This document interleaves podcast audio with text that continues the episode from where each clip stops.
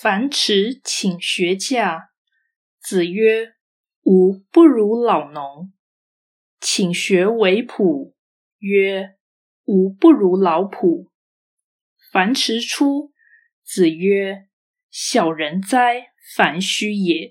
上好礼，则民莫敢不敬；上好义，则民莫敢不服；上好信，则民莫敢不用情。夫如是，则四方之民抢父其子而至矣。焉用假？樊迟问如何种田，孔子说：“这件事我不如老农夫。”樊迟问如何种菜，孔子说：“这件事我不如老农民。”樊迟出去后，孔子说：“真是个小人啊，樊迟！统治者如果注重礼仪。”则人民不敢不恭敬。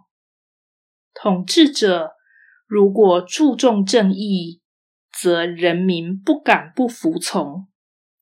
统治者如果注重信用，则人民不敢不诚实。如果能这样，那么各地人民都会惜家带眷来投靠。统治者，这还需要学习务农吗？道义阐释，此章强调政治重于经济，劳心重于劳力，上下有序，各司其职。